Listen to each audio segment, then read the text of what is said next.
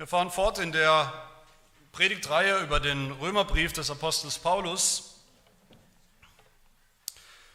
und wir kommen zu den Versen 24 bis 32 heute. Ich lese aber schon ab Vers 22, damit wir den Kontext nochmal haben. Da spricht Paulus, Paulus spricht hier von den Ungläubigen, er spricht hier von allen Menschen als Sündern, als den Sündern, die wir von Natur aus sind. Nummer 1 ab Vers 22. Hört das Wort Gottes. Da sie sich, die Ungläubigen, für weise hielten, sind sie zu Narren geworden und haben die Herrlichkeit des unvergänglichen Gottes vertauscht mit einem Bild, das dem vergänglichen Menschen, den Vögeln und vierfüßigen und kriechenden Tieren gleicht. Darum hat sie Gott auch dahingegeben, in die Begierden ihrer Herzen zur Unreinheit, sodass sie ihren eigenen Leiber untereinander entehren. Sie, welche die Wahrheit Gottes mit der Lüge vertauscht und dem Geschöpf Ehre und Gottesdienst erwiesen, anstatt dem Schöpfer, der gelobt ist in Ewigkeit. Amen.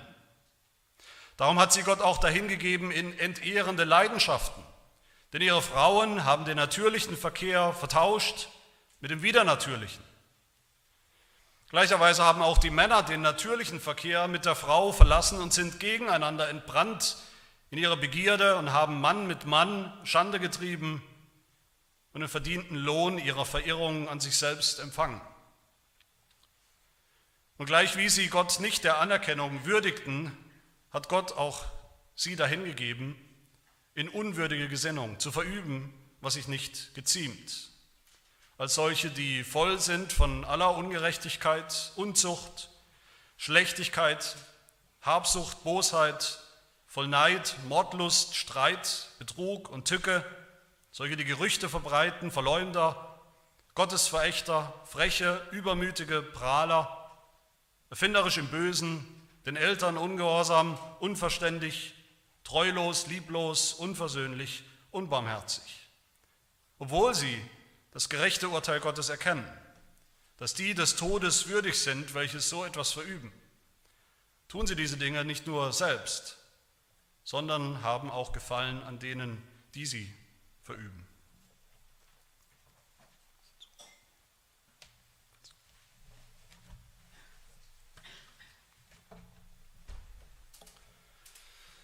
Wir sind heute, wir kommen heute zu den vielleicht finstersten, erschreckendsten Versen des ganzen Römerbriefs. Paulus Analyse vom Menschen als Sünder, warum er ist, wie er ist, warum er tut, was er tut.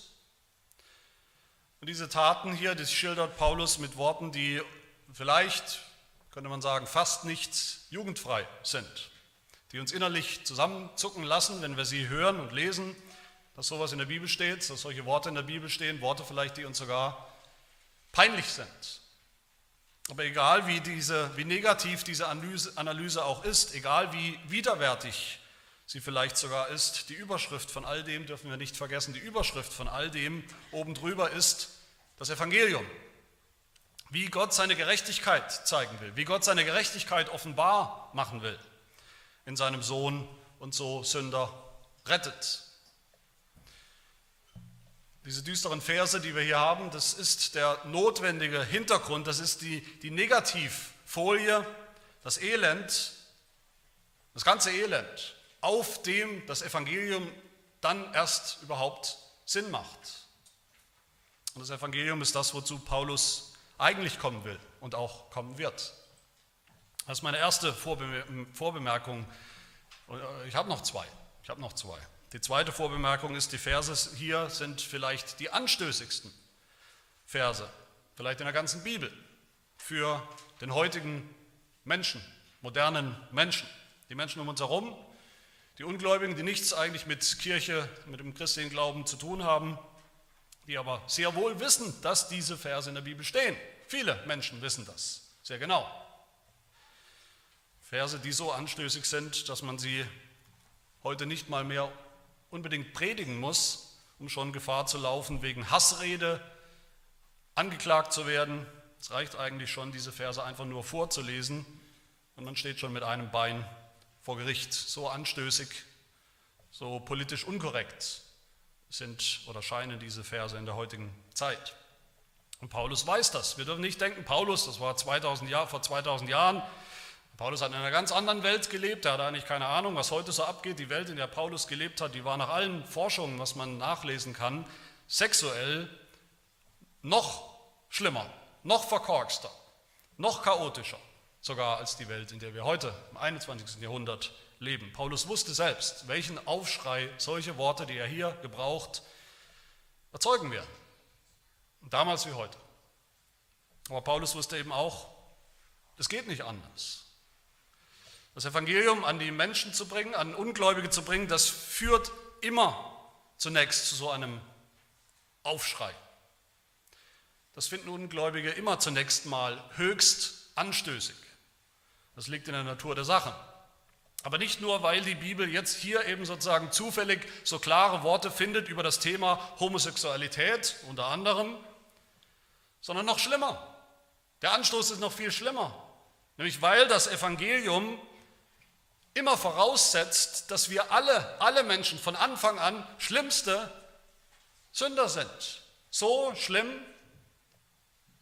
dass wir die Hölle verdient haben für die Vielzahl, die Hunderttausende von Sünden, die wir selbst begangen haben. Das ist das eigentlich Anstößige. Aber Paulus wusste auch, dass nur der, der diesen Anstoß des Evangeliums, den Anstoß des Kreuzes, dass das für uns nötig war, nötig ist bis heute, das Kreuz. Nur wer das spürt, nur wer sich tatsächlich darüber zunächst mal von Herzen ärgert, nur der, in dem sich alles aufbäumt, zunächst in Rebellion gegen diese Wahrheit, dass nur der am Ende auch in einer Position ist, überhaupt das Evangelium zu verstehen, das Evangelium anzunehmen. Das ist eine gute Position. Und das führt mich zur, zur, letzten Vorbemerkung, die mir bei diesem Thema auch sehr wichtig ist. Wenn wir hier von Sünde reden, wir reden hier von Sünde, wenn wir vom Sünder reden, wie Paulus das tut, reden wir von denen, die solche Dinge tun. Klar, wir reden von Menschen, die Homosexualität praktizieren. Sexualität zwischen Mann und, Frau, Mann und Mann und Frau und Frau. Aber dann reden wir auch immer von uns selbst. Wer wir mal waren, ohne Christus, außerhalb von Christus, wer wir heute im Grunde immer noch sind, außerhalb von Christus. Homosexualität als Sünde bezeichnen kann jeder. Das ist einfach, das ist billig.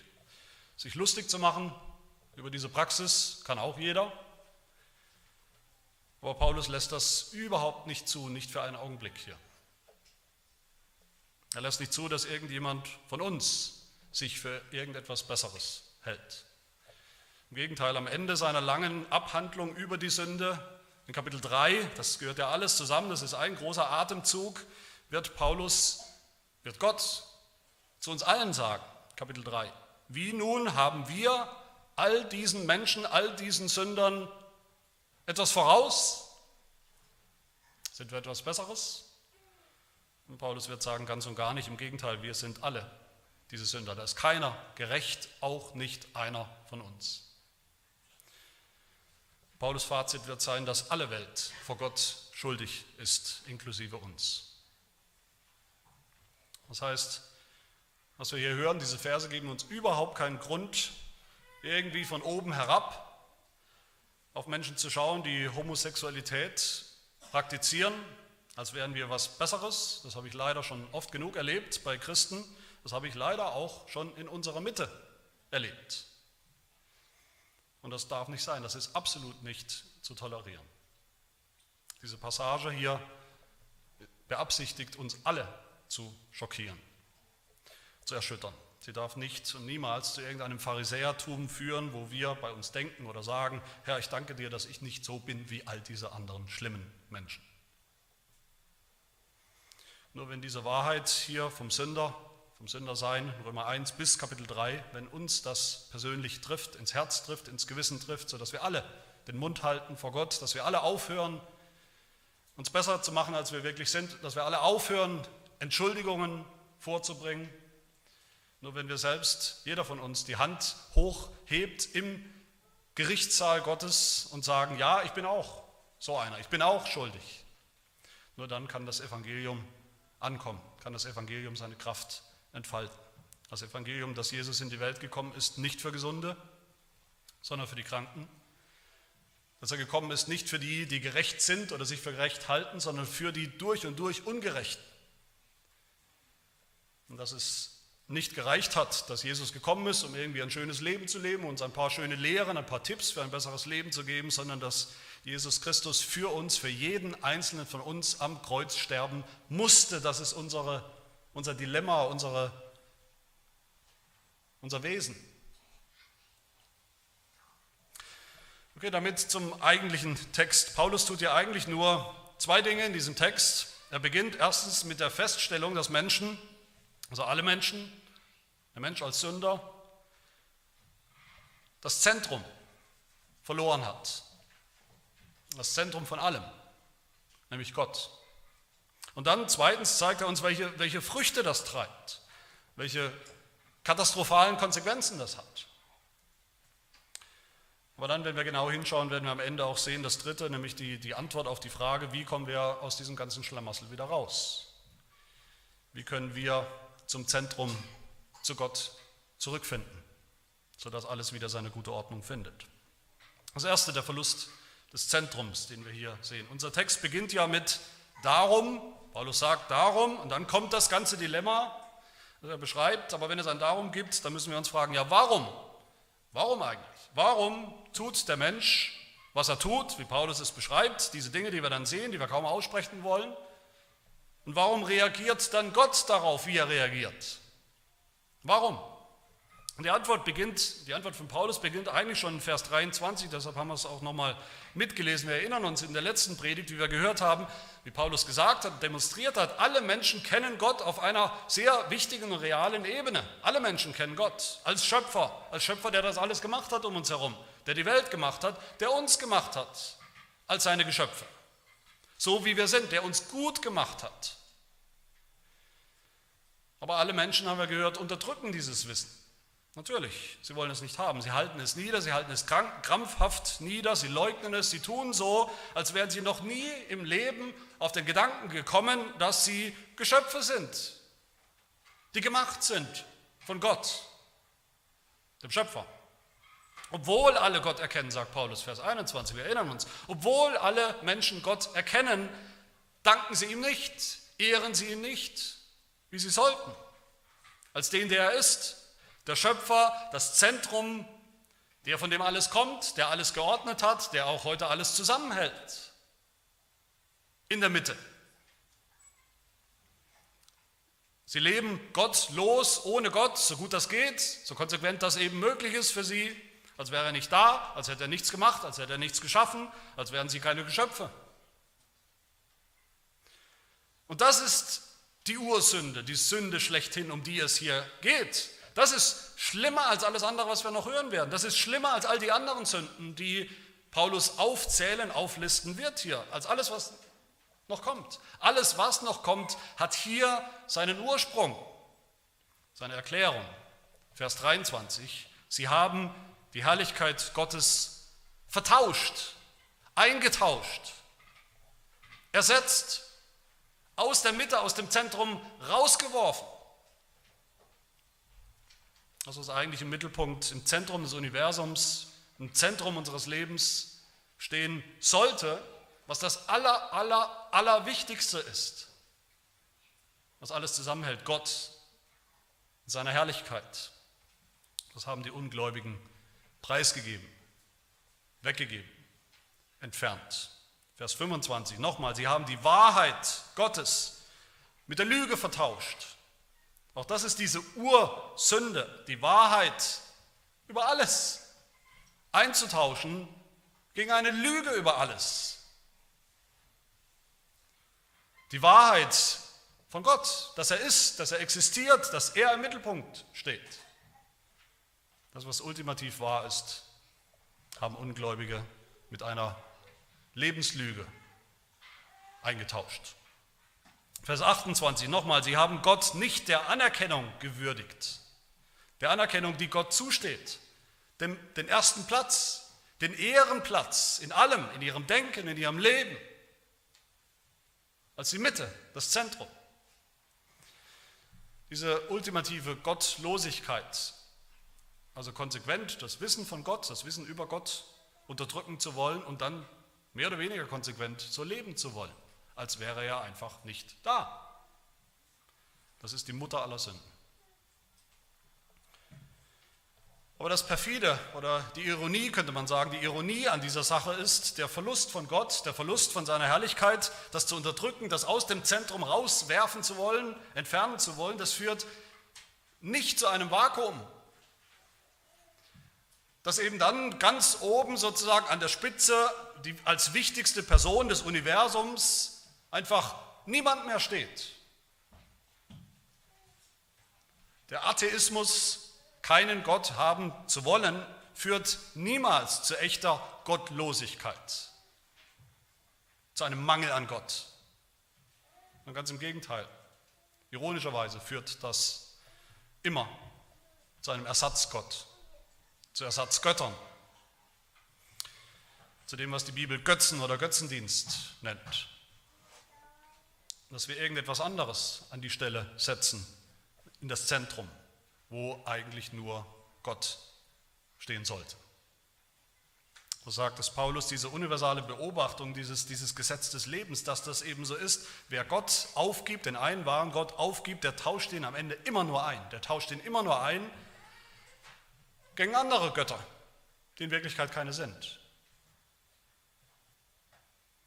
Das ist der große tragische Tausch, von dem der Apostel Paulus hier spricht. Diejenigen, die die Herrlichkeit des wahren Gottes vertauscht haben, nicht haben wollen, haben sie eingetauscht. Womit? Vers 23 mit einem Bild. Da denkt Paulus nicht an ein echtes Bild, wie wir es uns vorstellen, an etwas, was wir halt gemalt haben, was wir vielleicht an die, an die Wand hängen, wovor wir niederfallen und anbeten. Paulus denkt auch da an gemachte, an selbst erdachte Götzen in unserem Denken, in unseren Herzen. Das ist ein Kontrast, wie er größer nicht sein könnte, was wir hier sehen. Die Herrlichkeit Gottes. Die Herrlichkeit Gottes. Die Herrlichkeit Gottes, die alles überstrahlt. Das größte, beste, wichtigste, perfekteste, weiseste Wesen überhaupt. Gott in seiner ganzen Fülle, in seiner ganzen Herrlichkeit. Gott, der außerhalb der Schöpfung steht, der sie gemacht hat, der über der Schöpfung steht. Den haben wir eingetauscht in einem unglaublich schlechten Tausch mit einem Bild, einem Gedanken, einem Götzen, mit leblosen Dingen, mit Dingen, die völlig unherrlich sind, mit Dingen, die wir aus der Schöpfung nehmen, aus der vergänglichen Welt, die wir zum Status eines neuen Gottes erheben. Und diese Dinge beten wir dann an. Die beten wir ganz genauso religiös an wie alle anderen. Atheisten und Gottlose beten nicht einfach nichts an, nicht zu niemanden. Paulus sagt Vers 25, sie erweisen jetzt dem Geschöpf Ehre und Gottesdienst. Dem Geschöpf Ehre und Gottesdienst, anstatt dem Schöpfer, der gelobt ist in Ewigkeit. Amen. Und das ist die Ausgangslage hier. Das ist das Grundproblem, auf das Paulus alles zurückführt, was noch kommt in dieser Passage an Verwirrungen, an, an Chaos, an Sünden. Wenn das Zentrum verloren gegangen ist, Gott, um den herum sich alle Dinge ordnen und drehen, dann fliegt alles auseinander. Dann stürzt alles ins Chaos. Wir kennen alle, hoffentlich, ich denke, wir alle kennen das Sonnensystem, was das ist, unser Sonnensystem zumindest. Das besteht aus der Sonne natürlich im Mittelpunkt und das besteht momentan, kann sich immer mal wieder ändern, aus acht Planeten. Acht Planeten, die sich alle um sich selbst drehen, die sich aber alle vor allem drehen um die Sonne. Jeder auf seiner eigenen Umlaufbahn.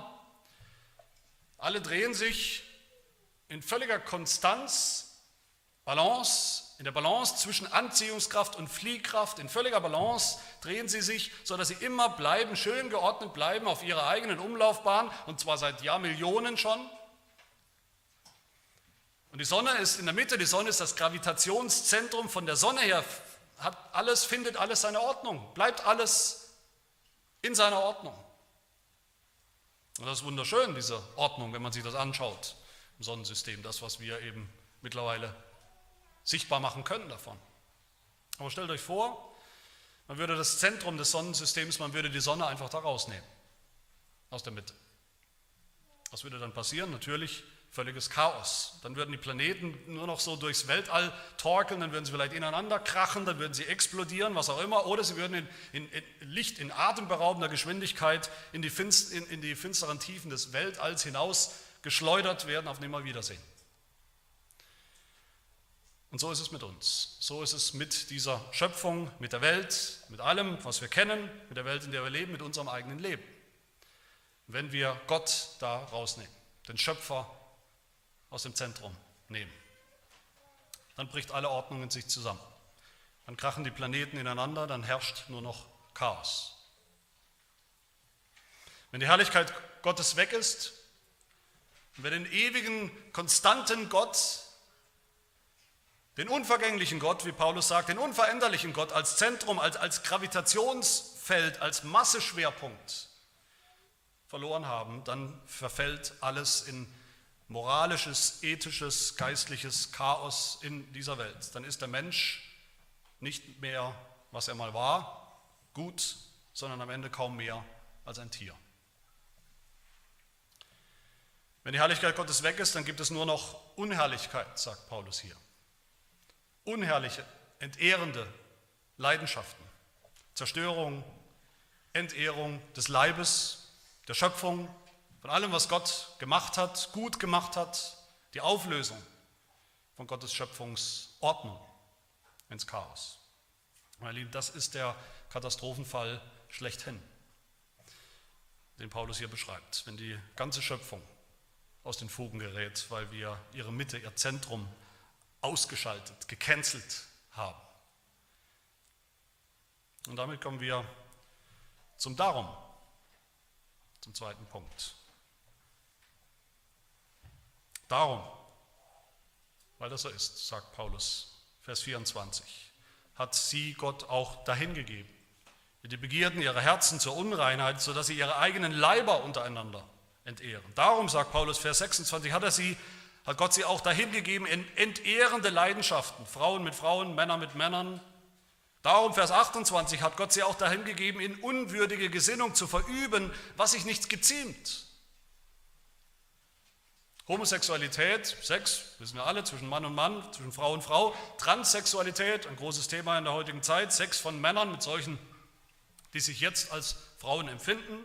Oder umgekehrt, das sind Sünden, das sind schlimme Sünden, ja, das sind an sich schon schlimme Sünden als Praxis, wer das praktiziert, als Lebensentwurf, als sexuelle Vorlieben. Homosexualität, sagt Paulus hier, ist wieder die Natur. Es ist ein Vertauschen von dem natürlichen Verkehr, natürlichen sexuellen Verkehr zwischen Mann und Frau, der gut ist, im Sinne des Schöpfers, im Sinne des Erfinders, mit dem Verkehr, der, wie Paulus sagt, wieder natürlich ist. Es geht gegen alles, was natürlich und normal ist. Mal ganz abgesehen davon, was die Bibel sagt über das Thema Homosexualität. Paulus sagt hier, jeder weiß das, jeder sieht das, man sieht das an der Schöpfung selbst. Man sieht das an der Physiognomie, der Anatomie des Menschen, unserem Körperbau, unseren Geschlechtsorganen, dass das gegen die Natur ist. Und das sagt uns auch unser Gewissen, dass das ein Affront ist gegen den Schöpfer, eine Auflehnung gegen den Schöpfer. Transsexualität geht noch einen Schritt weiter. Da sagen Menschen, nicht nur lasse ich mir von irgendeinem Gott, von irgendeinem Schöpfer nicht vorschreiben, wie ich meine Geschlechtsorgane zu benutzen habe und mit wem, mit Männlein oder Weiblein. Ich definiere und ich bestimme sogar selbst, welche ich überhaupt haben möchte, was ich sein möchte. Und Paulus sagt, das ist Schande, das ist Verirrung, sexuelle Verirrung, sexuelles Chaos, Chaos der Schöpfung. Das bedeutet, Vers 24, den Leib, den Körper, wie Gott ihn uns gegeben hat, völlig zu entehren. Das ist etwas, was sich nicht geziemt, Vers 28, was sich nicht gehört, was widerwärtig und wieder die Natur ist. Das sind Sünden, ohne jede Frage. Aber richtig schlimm, das eigentliche Problem mit diesen Sünden ist, dass darin zum Ausdruck kommt, das Zentrum ist weg. Die Sonne ist weg. Gott der Schöpfer ist weg, verloren, vertauscht, preisgegeben. Seine Herrlichkeit ist weg. Homosexualität, Transsexualität, so schlimm sie an und für sich und in sich sind, sind sie doch am Ende nur Symptome. Zwei Symptome. Beispiele dafür, was passiert, wenn wir keinen Schöpfer mehr haben und anerkennen über uns. Das sind Planeten, die ziellos und orientierungslos im Universum, in unserer Welt herumschweren und ineinander krachen. Diese sexuellen Verirrungen sind Folgen, ultimativ Folgen von unserem Götzendienst. Dass wir Gott den Schöpfer ausgeschaltet, ausgelöscht haben, totschweigen und uns selbst zu Schöpfern, zu den Designern unseres neuen Körpers und unserer neuen Sexualität machen, uns selbst. Es sind diese Formen der Sexualität sind die ultimative Auflehnung und Rebellion gegen den Schöpfer, von dem es ja heißt, im Schöpfungsbericht, als Mann und Frau schuf er sie. Er, nicht wir. Aber das ist nur die eine Seite hier diese Sünden der Menschen, das Handeln der Menschen. Die andere Seite ist Gottes Handeln, dass in all diesen Dingen auch schon Gottes Zorn sichtbar ist, da ist, offenbar ist, offensichtlich ist. Diese sexuellen Verirrungen, Verwirrungen, die wir um uns herum sehen, mit atemberaubender Geschwindigkeit zunehmen, in immer größerem Ausmaß, die der Apostel Paulus auch kannte, um sich herum, auch schon gesehen hat. Es sind nicht nur Sünden, die Menschen tun, so schlimm das schon ist an und für sich. Diese Dinge sind schon ein Zeichen, ein Beweis, ein Anfang, eine Anzahlung von Gottes Zorn. Dreimal benutzt Paulus hier dasselbe eine Wort, das uns eigentlich Gänsehaut machen sollte. Dreimal sagt er, Gott hat diese Menschen, Ungläubige, dahingegeben. Dahingegeben, was bedeutet das? Das bedeutet nicht, dass, natürlich nicht, dass Gott schuld ist an dieser Sünde. Dass er es so gemacht hat. Dass er irgendjemand dazu gezwungen hätte. Das bedeutet aber auch nicht, manche meinen, dass, dass Gott einfach seinen Zorn zeigt, indem er Menschen, Sünder, die ihn nicht haben wollen, eben einfach machen lässt. Mach dein Ding. Dass er einfach passiv ist, dass er sich einfach zurückzieht. Dass er einfach aufhört, das Boot sozusagen aufrecht zu halten, das schon vom Strom, vom Strom, diesem Strom der sexuellen Sünde weggerissen wird. Das ist alles viel, viel zu passiv. Was Paulus hier beschreibt, ist etwas sehr Aktives. Gott greift ein. Er greift ein mit Zorn, er greift ein mit Gericht, schon jetzt, schon heute. Er lässt nicht einfach Sünder machen, was sie wollen. Er lässt nicht einfach nur das Boot gehen. Er gibt es dahin. Er gibt es dahin. Er gibt diesem Boot, um im Bild zu bleiben, sogar noch einen Schubs flussabwärts, tiefer hinein, immer tiefer hinein in den Strudel der Sünde. Er ist der Richter, der diese Sünder schon jetzt in der Zeit sozusagen dem Gerichtsdiener übergibt, dahin gibt für ihre gerechte Strafe.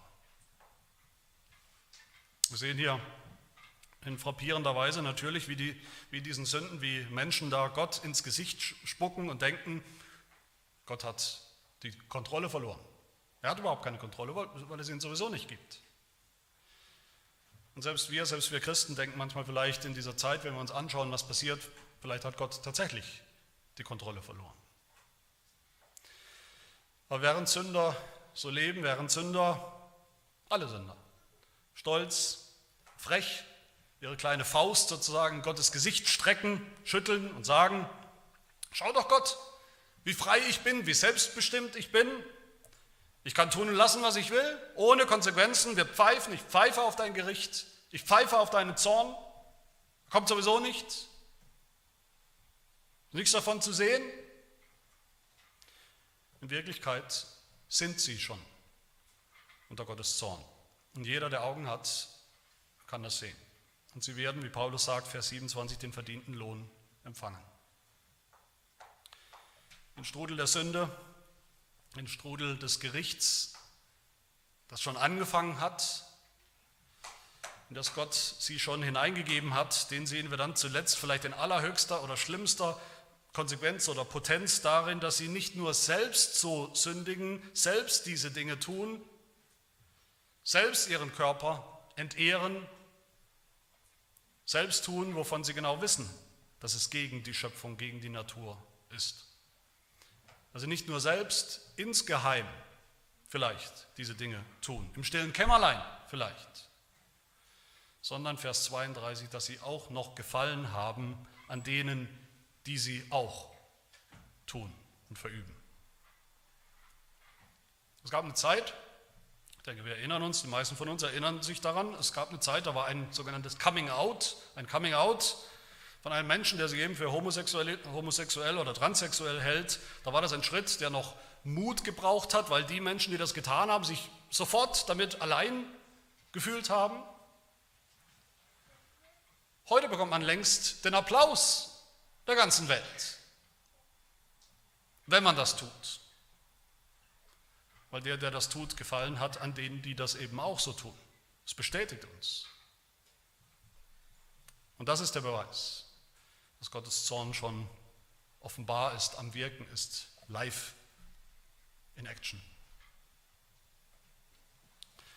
Meine Lieben, ich sage das nicht leichtfertig oder ich sage das nicht aus Sensationsgier, ich sage das mit Überzeugung. Diese sexuelle Revolution, die wir erleben, um uns herum sehen, die wir beobachten, die ist und wird die größte Herausforderung für die Menschheit im 21. Jahrhundert.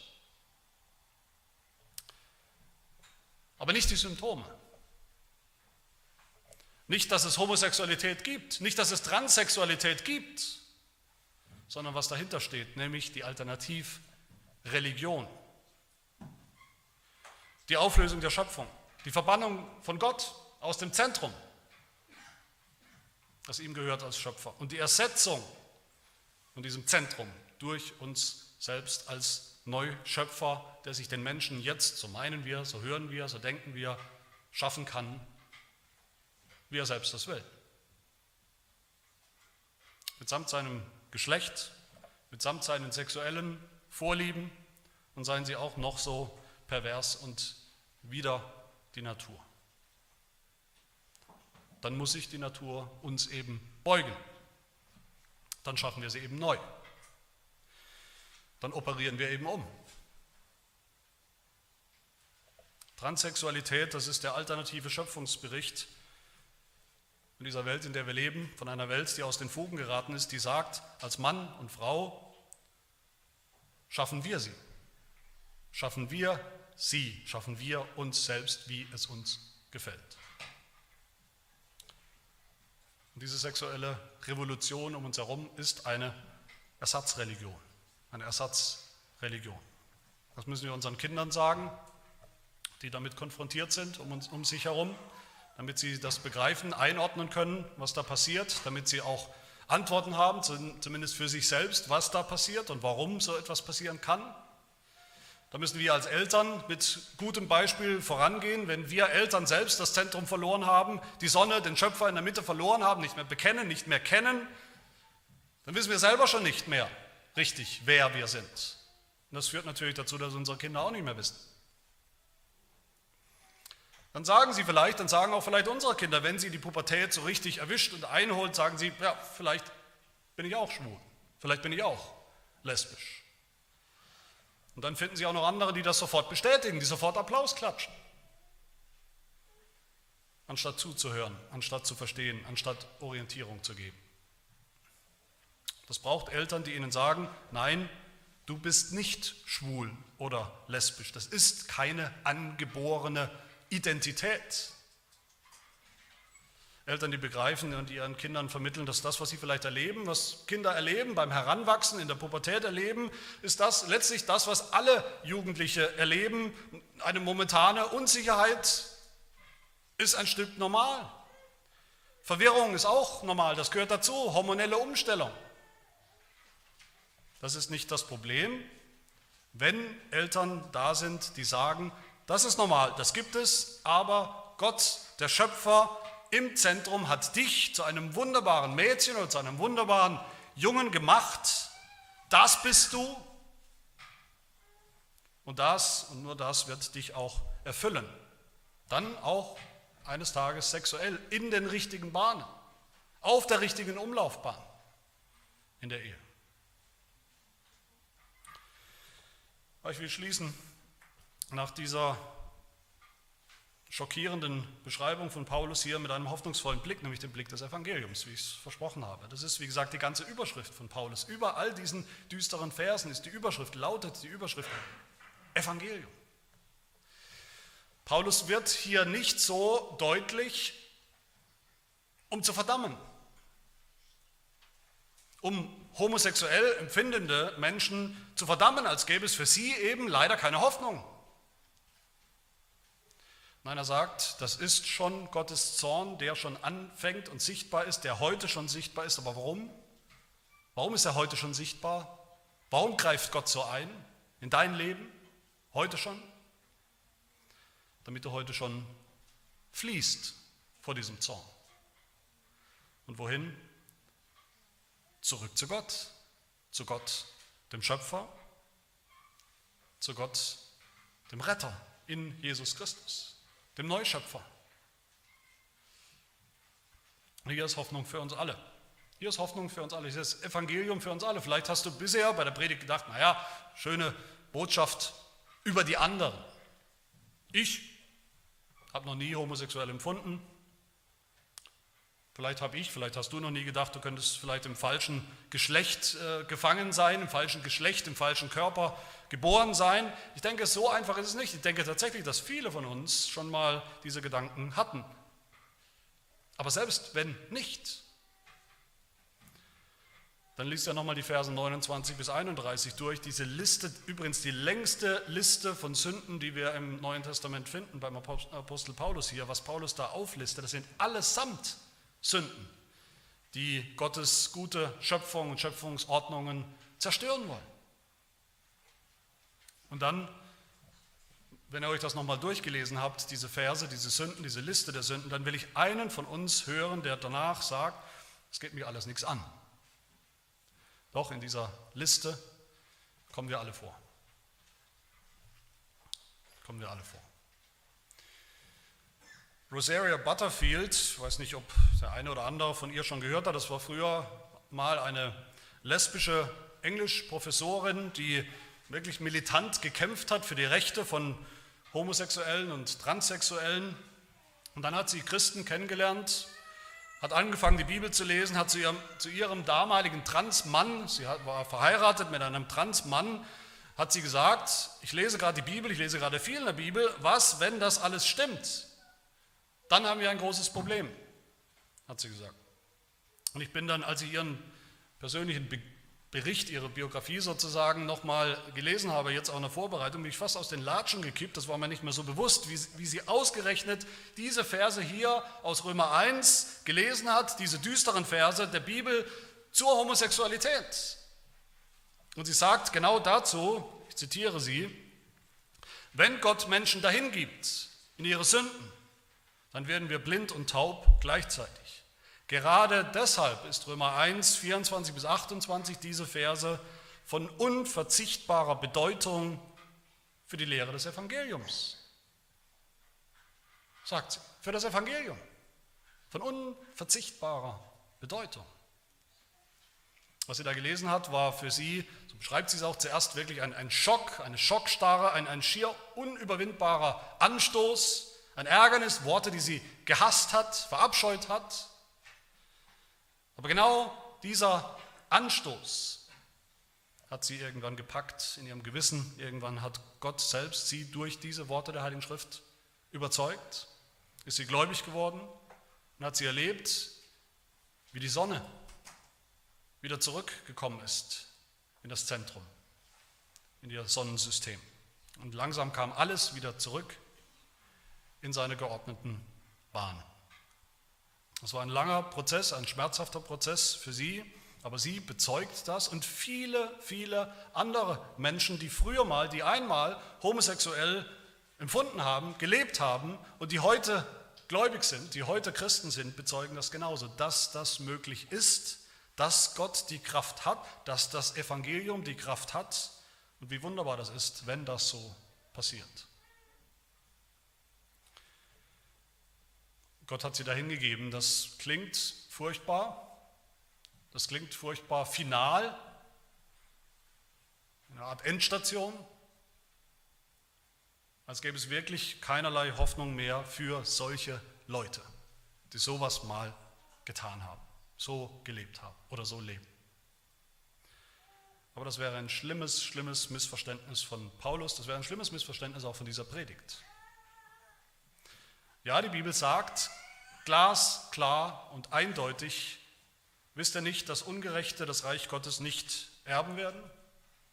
Irrt euch nicht, weder Unzüchtige, noch Götzendiener, weder Ehebrecher, noch Weichlinge, noch Knabenschänder, weder Diebe, noch Habsüchtige, noch Trunkenbolde, noch Lästerer, noch Räuber werden das Reich Gottes jemals erben oder sehen. Aber die Bibel sagt genauso im allernächsten Vers, und solche sind etliche von euch, Gläubigen in der Gemeinde, gewesen. Gewesen.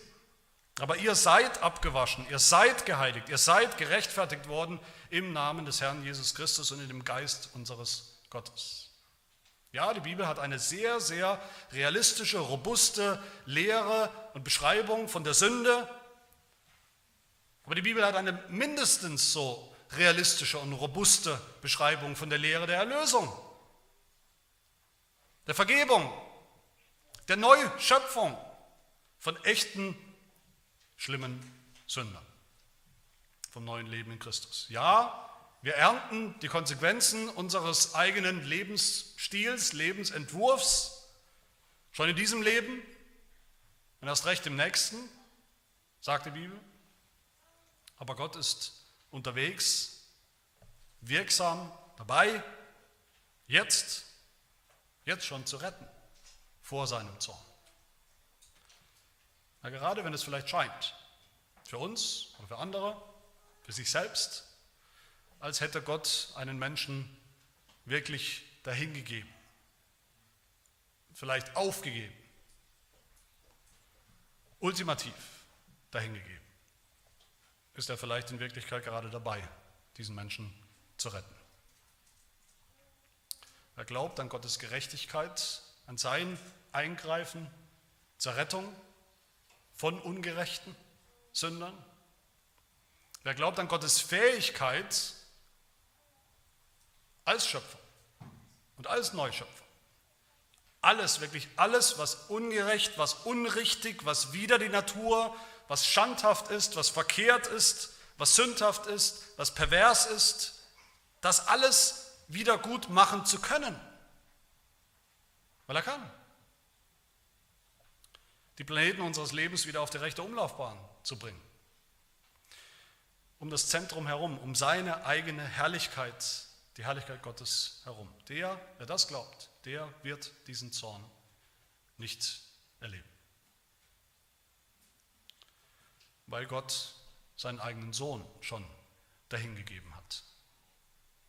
Ultimativ dahingegeben hat.